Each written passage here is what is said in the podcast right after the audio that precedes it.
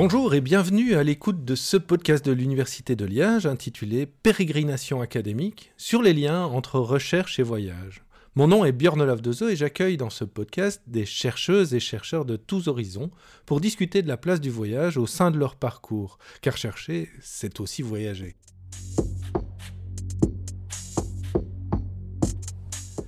Bonjour Michael, merci d'avoir accepté de partager avec moi le rôle qu'a joué le voyage dans ta trajectoire professionnelle.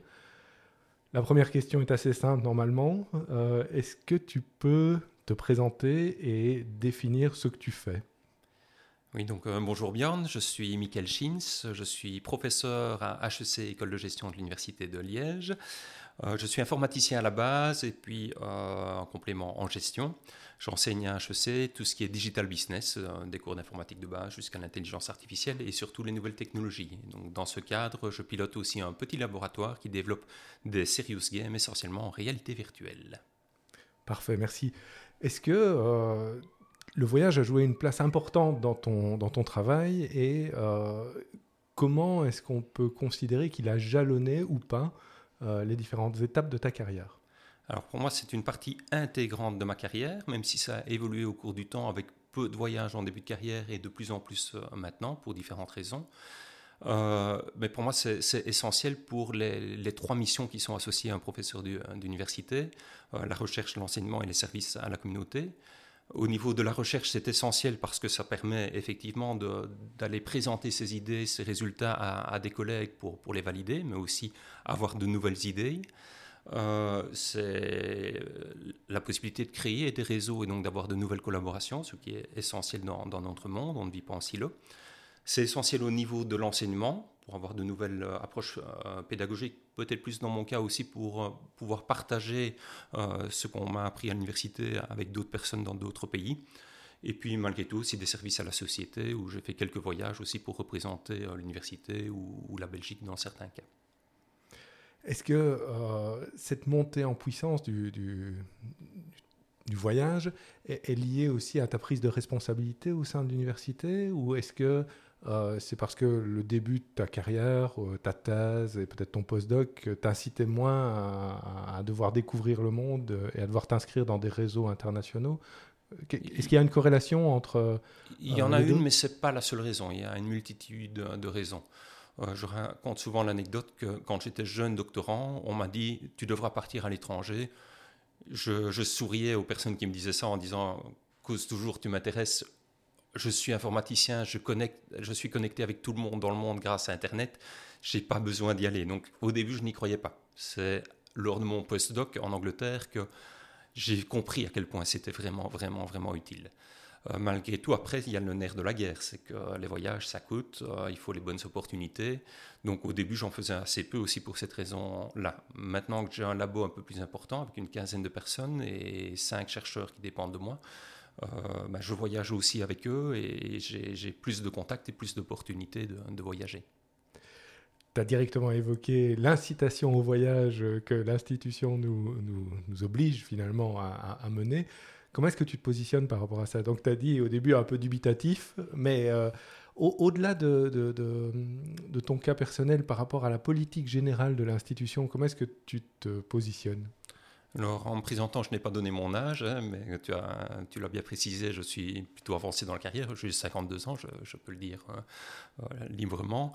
Euh, quand j'ai donc commencé euh, ma carrière, à ce moment-là, les voyages à l'étranger ben, commençaient à être conseillés, mais n'étaient pas encore euh, obligatoires. C'est en fait plus ou moins à ma période que, ça a commencé.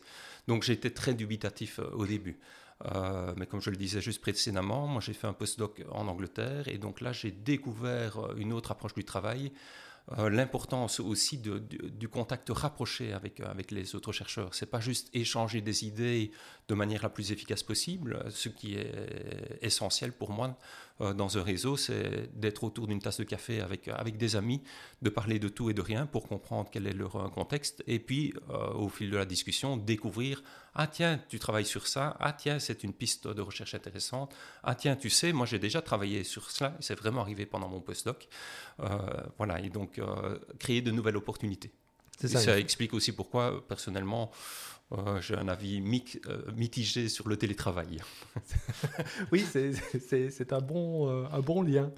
Mais donc finalement, le voyage, c'est une forme de, de sérendipité, de, de, découverte hasardeuse, mais parfois bénéfique de, de l'autre et, de ses bénéfices. Tout à fait. Dans, dans tous les voyages que j'ai faits, il y a toujours deux composantes. Bah, il y a la partie vraiment scientifique. On va à un congrès parce qu'on veut présenter ses recherches et entendre de nouvelles choses quel que soit le congrès, mais on les choisit d'abord pour cela. Euh, mais pour moi, ce qui est essentiel et le plus important dans le voyage, c'est ce qu'on peut faire à côté, c'est-à-dire parler avec les gens de manière scientifique, mais aussi de manière euh, culturelle. Et la, culture, le, social euh, ont une place vraiment essentielle dans mon, dans ton parcours. Dans, mon parcours, dans mes voyages. Et de plus en plus d'ailleurs dans mes projets de recherche, ce qui n'était pas du tout le cas au début. Oui, ton laboratoire collabore de plus en plus avec des services, on va dire, exotique par rapport à ta formation de bah, départ Par rapport à ma formation de base, je le dis toujours, avec la formation que j'ai eue, je n'aurais jamais imaginé à ce moment-là que j'allais faire des travaux avec les personnes avec qui je, je l'ai fait pour l'instant, en informaticien de sciences dures. Je prends énormément de plaisir à travailler dans les sciences humaines, en psychologie en particulier, où j'ai beaucoup de collaboration. Mmh. Super. Euh, venons-en au coup de cœur euh, lors de ces voyages. Donc, tu as cité l'Angleterre, mais je suppose que euh, ce n'est pas que vers ce pays que tu t'es dirigé. Est-ce qu'il y a un pays, une destination qui est vraiment quelque chose qui t'a marqué, voire qui t'a accompagné si tu y es resté plus, plus longtemps ou plusieurs fois? Euh, Bref, quel serait ton coup de cœur de voyage professionnel? Alors là, je vais dire Joker parce que euh, je n'arrive pas à départager parmi tous les voyages que j'ai faits toute une série d'entre eux. souvent, donc de nouveau, c'est plutôt sur le côté culturel puisque chaque année je vais aux mêmes conférences, mais qui sont itinérantes, qui vont d'un pays à l'autre. Donc pour le contenu, c'est le même. Ce qui va faire la différence, c'est les personnes qu'on va rencontrer et les événements sociaux qui sont associés à, ces, voyages. Alors si j'en cite quelques-uns, euh, au niveau de l'enseignement, une de mes plus belles expériences, c'est d'être allé donner cours euh, à Hanoï, au Vietnam.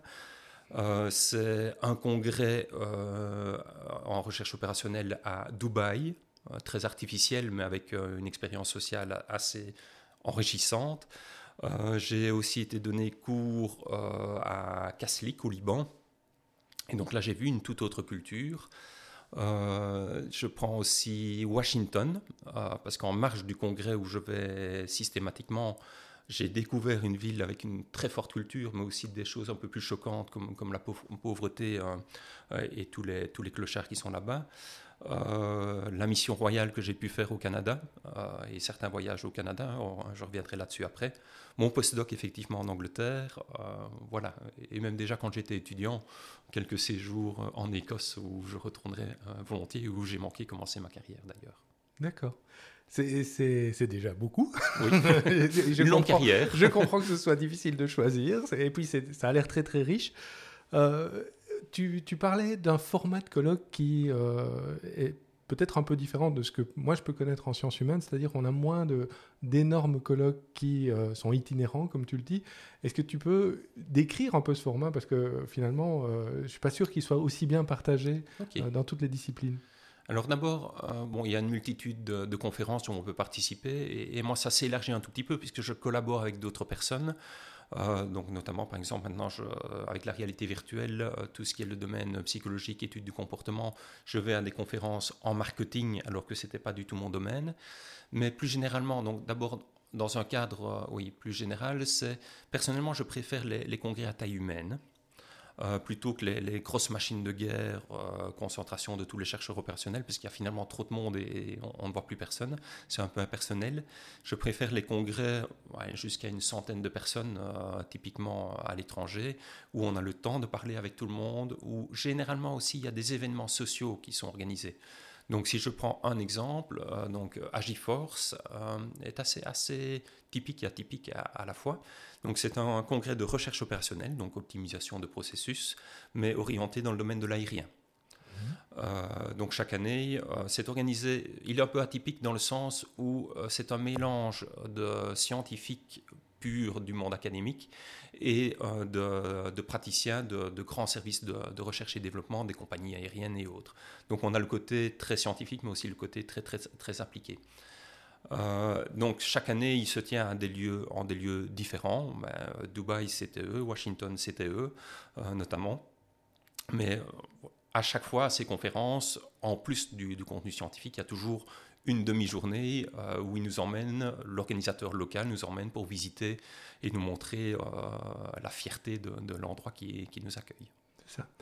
Et euh, donc, ça t'a permis de découvrir toute une série de, de destinations, mais avant de t'y rendre maintenant, est-ce que tu as des routines concrètes qui font que tu sais, étant donné le type de colloque et de congrès auquel tu, participes, que tu vas retrouver telle et telle personne ou euh, tu vas euh, socialiser euh, dans tel cadre ou bêtement, tu préfères prendre telle compagnie aérienne parce que tu as plus confiance, etc. Enfin, bref, est-ce qu'il y y a des choses qui se répètent et qui, finalement, au-delà de l'expérience exotique du voyage, euh, sont des, des, routines presque refuges qui, qui, évoquent la maison finalement. Est-ce que ça, ça te parle?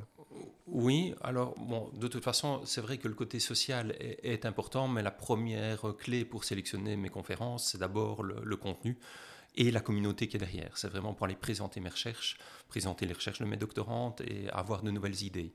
Donc j'ai une routine dans le sens où il y a quelques congrès où je sais que quasiment toutes les années je vais y aller. Euh, à, ce point, euh, je veux dire, c'est suffisamment régulier pour. Euh, ah, mais voilà, ce sont des communautés où on sait que chaque année, il y aura un congrès. à GeForce, chaque année, il y a des sous-groupes en plus. Easy Cup, dans tout ce qui est le Tetris 3D, pour simplifier le 3D Packing, c'est chaque année. je vais participer à RC, qui est plutôt enfin, marketing, réalité virtuelle, interface homme-machine. J'y participe chaque année depuis des années. Et donc j'aime bien aussi y aller parce que, un, c'est parfaitement mon thème euh, et je sais que je vais avoir des personnes qui vont pouvoir juger de mes travaux, mais c'est aussi très très agréable parce que je sais que je vais rencontrer là-bas les euh, experts du domaine, les grands noms du domaine et que maintenant on se connaît. Donc on peut vraiment euh, échanger beaucoup plus librement. Il y a une confiance. Naturellement, il y a une confiance qui s'est instaurée. Il y a des propositions de partenariat qui, naissent de, de, ces rencontres, et notamment euh, encore récemment avec l'Université d'Aix-Marseille, où j'envoie une de mes doctorantes pour un séjour de très longue durée, parce qu'en congrès, on a rencontré ces, personnes. C'est ça. De ton côté, tu as fait des séjours de longue durée Alors, à part mon postdoc, non, je limite toujours la durée, et c'est essentiellement pour des raisons familiales. Et puis, bon, enfin, familial et professionnel, c'est qu'il y a aussi du travail à faire à l'université, donc on ne sait pas partir si facilement pour des longues euh, périodes. Mais il, paraît qu'on doit donner cours et des choses comme ça. Très bien. Tu, tu mentionnais des gens euh, qui reviennent finalement, avec qui tu entretiens une relation sur le long terme. Est-ce que ces, ces, liens forts euh, se sont construits uniquement en colloque ou bien est-ce qu'il euh, y a eu des séjours, où des, moments où tu hébergeais euh, dans ton labo des, personnes? Comment est-ce que ces liens forts s'entretiennent finalement? La, première, euh, la première méthode, c'est de continuer à aller, à aller au même congrès, donc entretenir en montrant qu'on est actif dans le domaine et échanger des idées avec. Après, j'en invite régulièrement dans mon labo pour venir faire des, conférences, des séminaires, ou euh, même au niveau du développement, j'invite parfois des, développeurs d'autres pays à venir euh, briefer euh, mon équipe. Après aussi, on, forme une communauté. Donc, par exemple, maintenant, ben, on n'hésite pas à s'appeler à l'aide quand, nécessaire. on doit trouver des financements pour les doctorants. On doit monter des dossiers, on doit avoir des lettres de recommandation.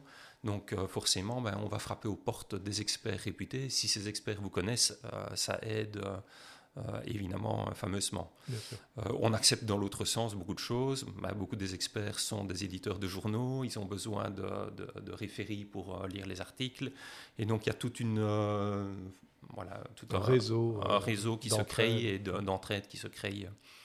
Et est-ce que au niveau interpersonnel, au-delà du, professionnel, ça a pu déboucher sur des amitiés, enfin des, liens euh, amicaux euh, Est-ce que ça c'est possible dans un cadre, je veux dire, euh, aussi tourné vers l'optimisation du, professionnel? Oui, tout à fait. Bah, c'est clair que quand, avec mon postdoc par exemple, quand on reste six mois à un endroit et qu'on côtoie des gens tous les jours, ben, on ne parle pas que boulot. Euh, le côté euh, social qui est essentiel pour moi, prend un petit peu aussi beaucoup de place. Et donc, oui, ce sont devenus des amis qu'on revoit à d'autres occasions et qu'on invite même parfois à venir faire des, petits séjours pour visiter la Belgique ou quand ils sont de passage pour un autre congrès, ils s'arrêtent à la maison pour, pour saluer. Oui. Ça. Et pour, les, pour garder ce lien, tu as des canaux privilégiés? Est-ce que tu leur écris par mail, tu euh, fais ça via des, réseaux sociaux? Euh, c'est très différent de génération en génération. Donc c'est pour ça que je trouve que c'est une question qui, qui, qui n'a l'air de rien, mais qui montre quand même des, des modes de sociabilité internationale différents. Je suis informaticien, mais je suis plutôt euh, contact direct. Donc euh, à nouveau, c'est plutôt lors de ces conférences, lors de ces voyages euh, où on essaie de se voir en face, euh, en face à face que, que, le maximum se fait, dans mon cas. Très bien. Alors, on a évoqué la famille et on a évoqué le fait que bah, il fallait en tenir compte dans, dans l'organisation concrète des voyages. Est-ce que tu arrives facilement à articuler vie de famille et voyage professionnel est-ce que ça t'est déjà arrivé de combiner des séjours de recherche ou d'enseignement avec un, séjour familial euh, plus, plus, plus, vacances? Et euh, est-ce que euh, tes nombreux voyages ont eu un impact sur l'organisation l'organisation familiale? Alors oui, mais un, d'abord ça se passe très bien. Bon, c'est déjà une excellente nouvelle. Mon épouse étant aussi professeur à l'université, elle comprend particulièrement euh, les contraintes auxquelles un prof d'université est, soumis. Euh, mais ça n'empêche que nous avons une famille comme, euh, comme toute famille, même de non-universitaire, mmh. avec trois enfants. Et ma famille a ma priorité, aura toujours ma priorité, en respectant bien entendu mes obligations mmh. universitaires, Madame la rectrice, si vous m'entendez. Euh, non, je, suis très très famille, donc euh, je ne ferai jamais rien qui puisse euh, leur nuire. Mais voilà, quand on parle ici de voyage, oui, je n'ai pas fait de séjour de longue durée depuis mon postdoc à cause de ma famille essentiellement. Un petit peu aussi parce qu'il aurait fallu que j'organise au niveau professionnel aussi pour libérer du temps, mais avant tout pour la famille. Avant, ils étaient trop petits. Maintenant, voilà, il y, a plein d'autres choses qui se mettent.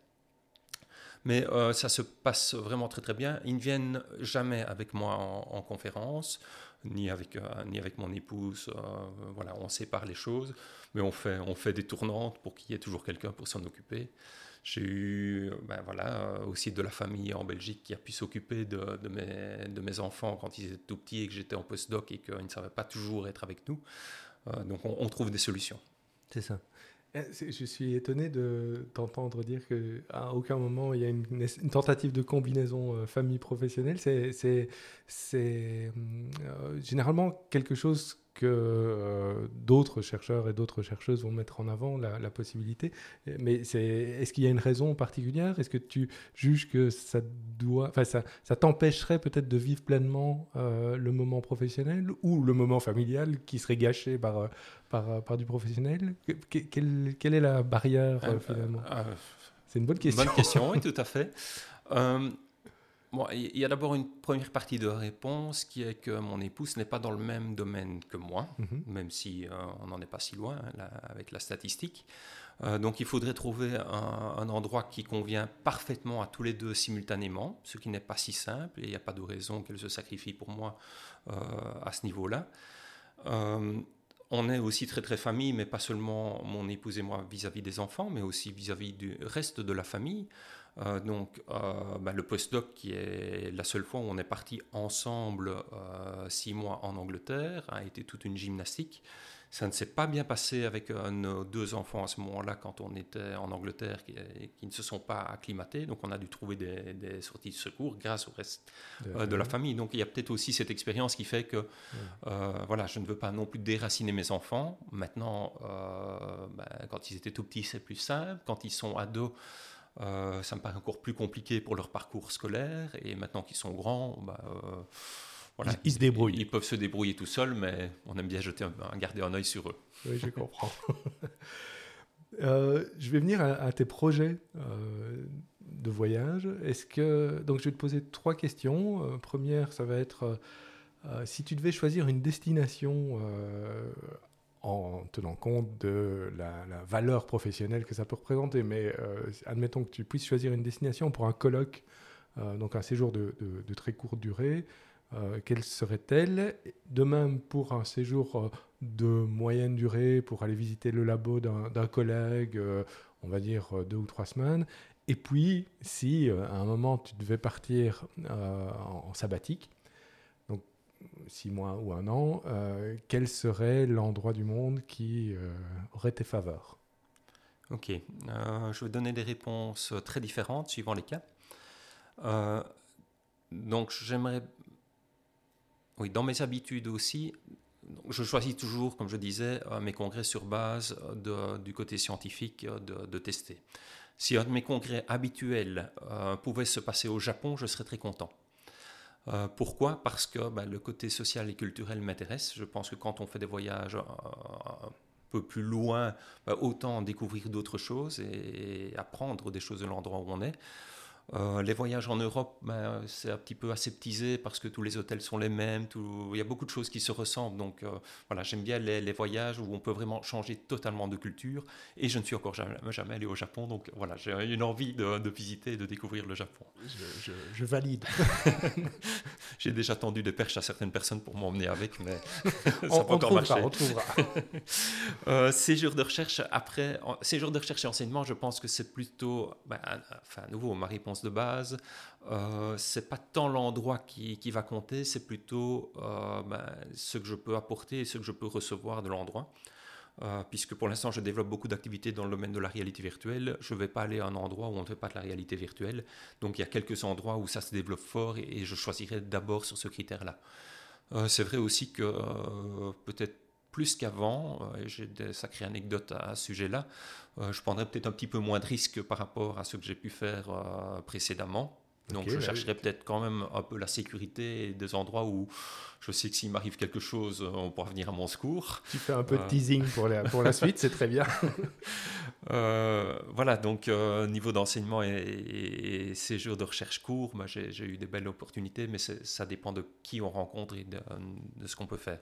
Le sabbatique, bah, peut-être que je vais commencer à y repenser maintenant que mes enfants sont, sont, plus grands et peuvent se débrouiller sans moi.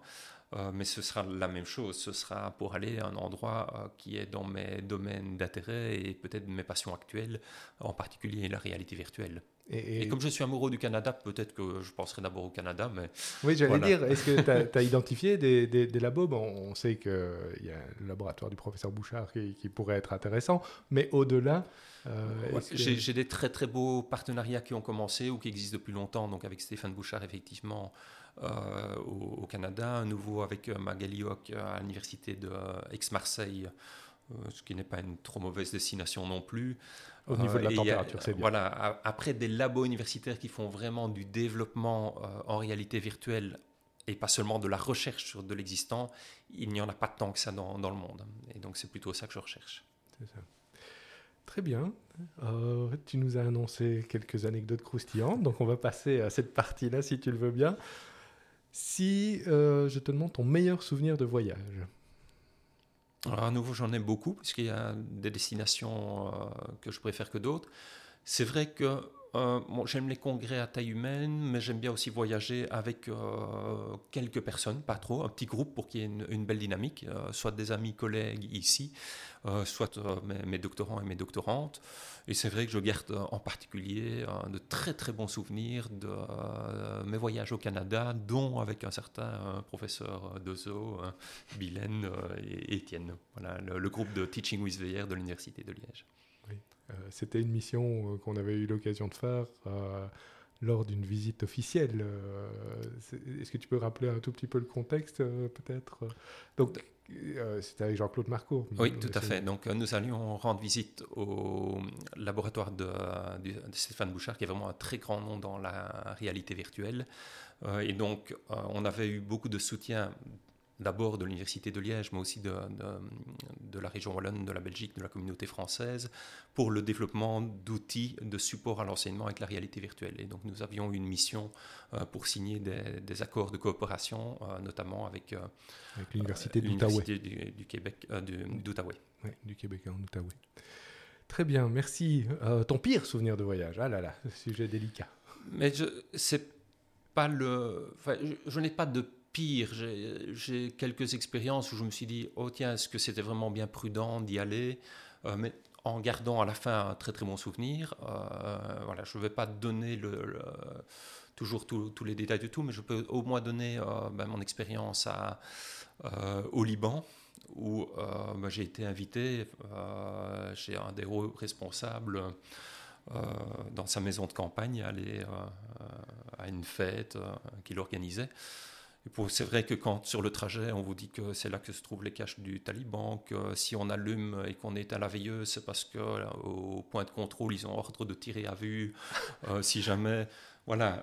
Alors j'étais avec des personnes de confiance, il n'y a en fait jamais eu le, le moindre danger, mais quand on y réfléchit bien, on se dit tiens, euh, quand on va revoir sur le site du gouvernement, c'est pas une destination qui à cette époque-là euh, était euh, fortement recommandée, peut-être pas hyper recommandée non plus maintenant d'ailleurs, mais voilà. Et quand on vous dit qu'on a, quand vous arrivez à cette villa et qu'on vous dit oh, regarde ça, c'est un de mes amis, tu peux lui serrer la main, mais si tu le rencontres demain, tu cours très très vite.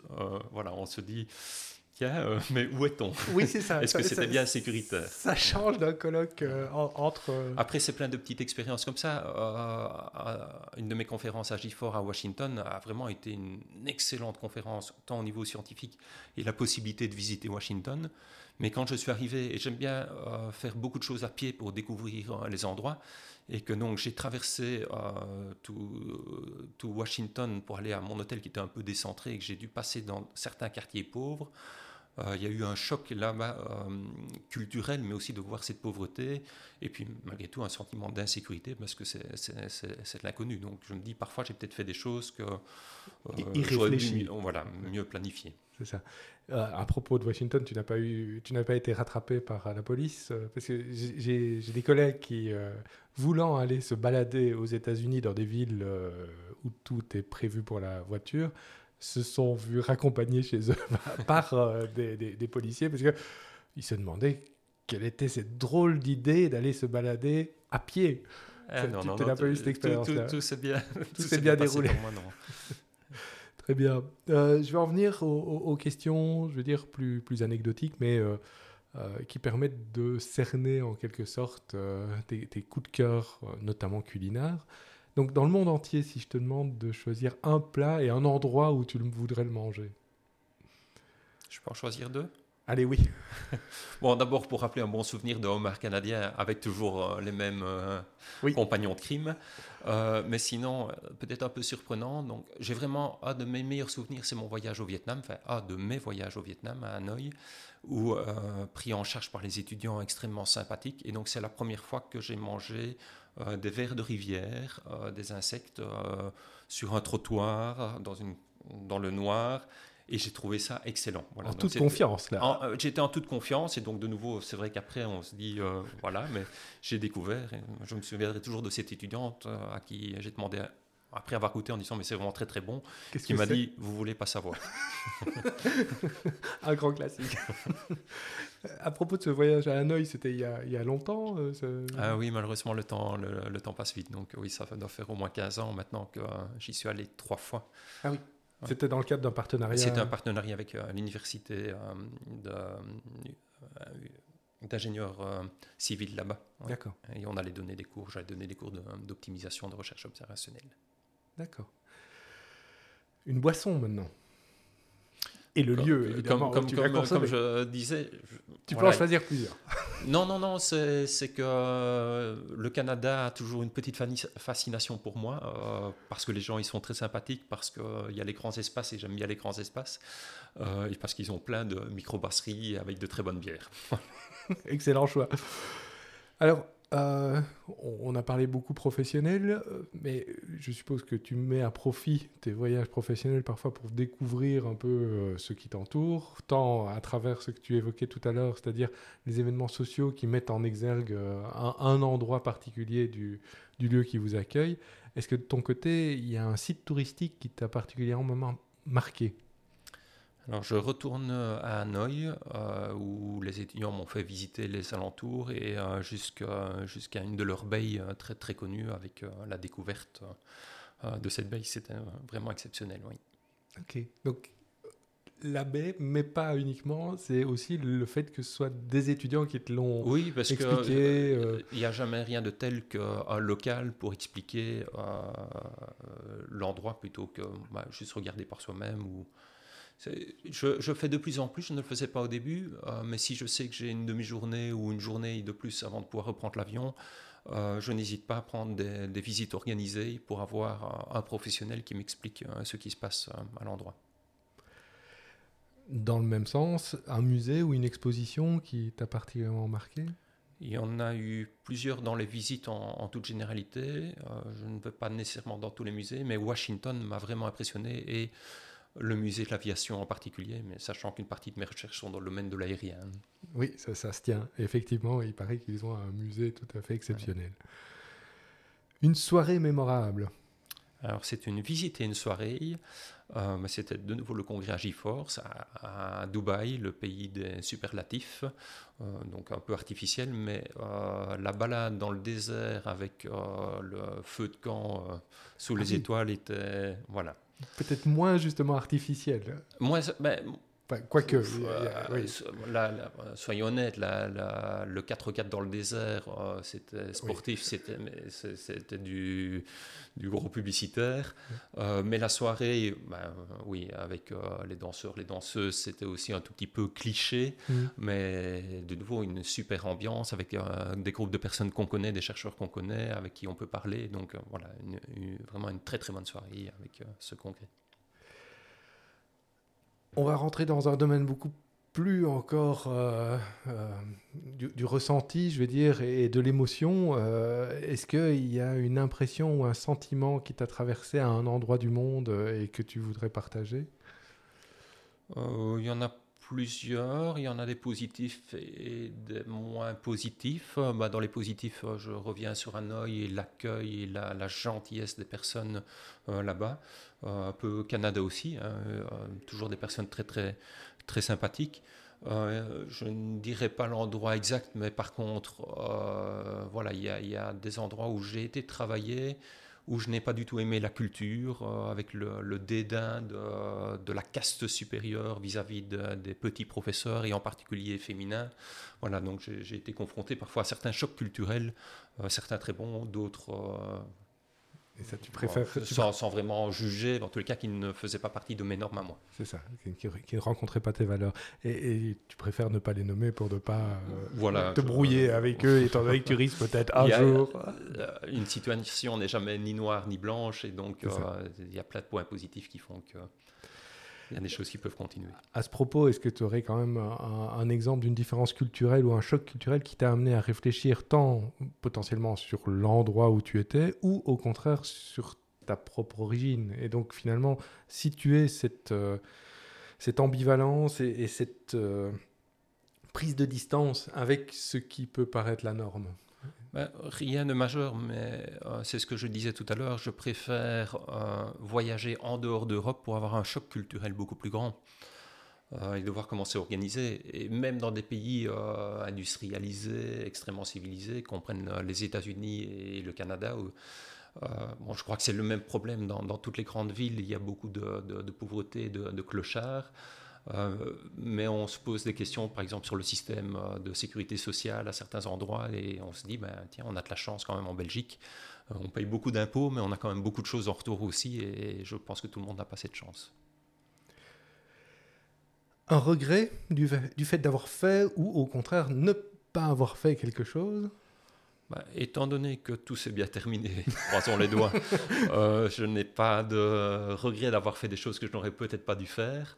Et pour l'instant, euh, oui, bah, je ne suis pas encore la pension, donc j'espère euh, encore faire d'autres choses. Tu te laisses encore euh, oui, 20 ans qui viennent. Je n'ai pas de regret. Je crois que j'ai bien profité dans le cadre qui est le, qui est, le mien, qui reste quand même des voyages professionnels avant tout. C'est vrai que par moments, on aimerait bien rester un petit peu plus encore pour faire d'autres choses, mais voilà, il faut. Et puis il y a une vie de famille à côté, et on fait déjà beaucoup d'heures comme ça. Oui, bien sûr. Et enfin, une expérience de laquelle tu n'étais pas convaincu avant de la faire, mais qui s'est révélée finalement positive. Donc, euh, une épiphanie euh, fortuite. Il y en a quelques-unes, mais c'est oui, parfois le hasard fait vraiment bien les choses. J'ai cité plusieurs fois le congrès à ce qui est vraiment un de mes congrès euh, favoris maintenant. Et pourtant, la première fois, je ne voulais pas y aller. En fait, j'ai proposé à un de mes doctorants d'y aller parce que c'était tout près. C'était Amsterdam. Donc, à Gifor, je rappelle, c'est le congrès des grandes compagnies aériennes. Donc, ça a plutôt tendance à être dans des grandes villes aux quatre coins du monde. Là, c'était pas trop trop loin, ça se mettait bien, donc je lui ai proposé d'y aller.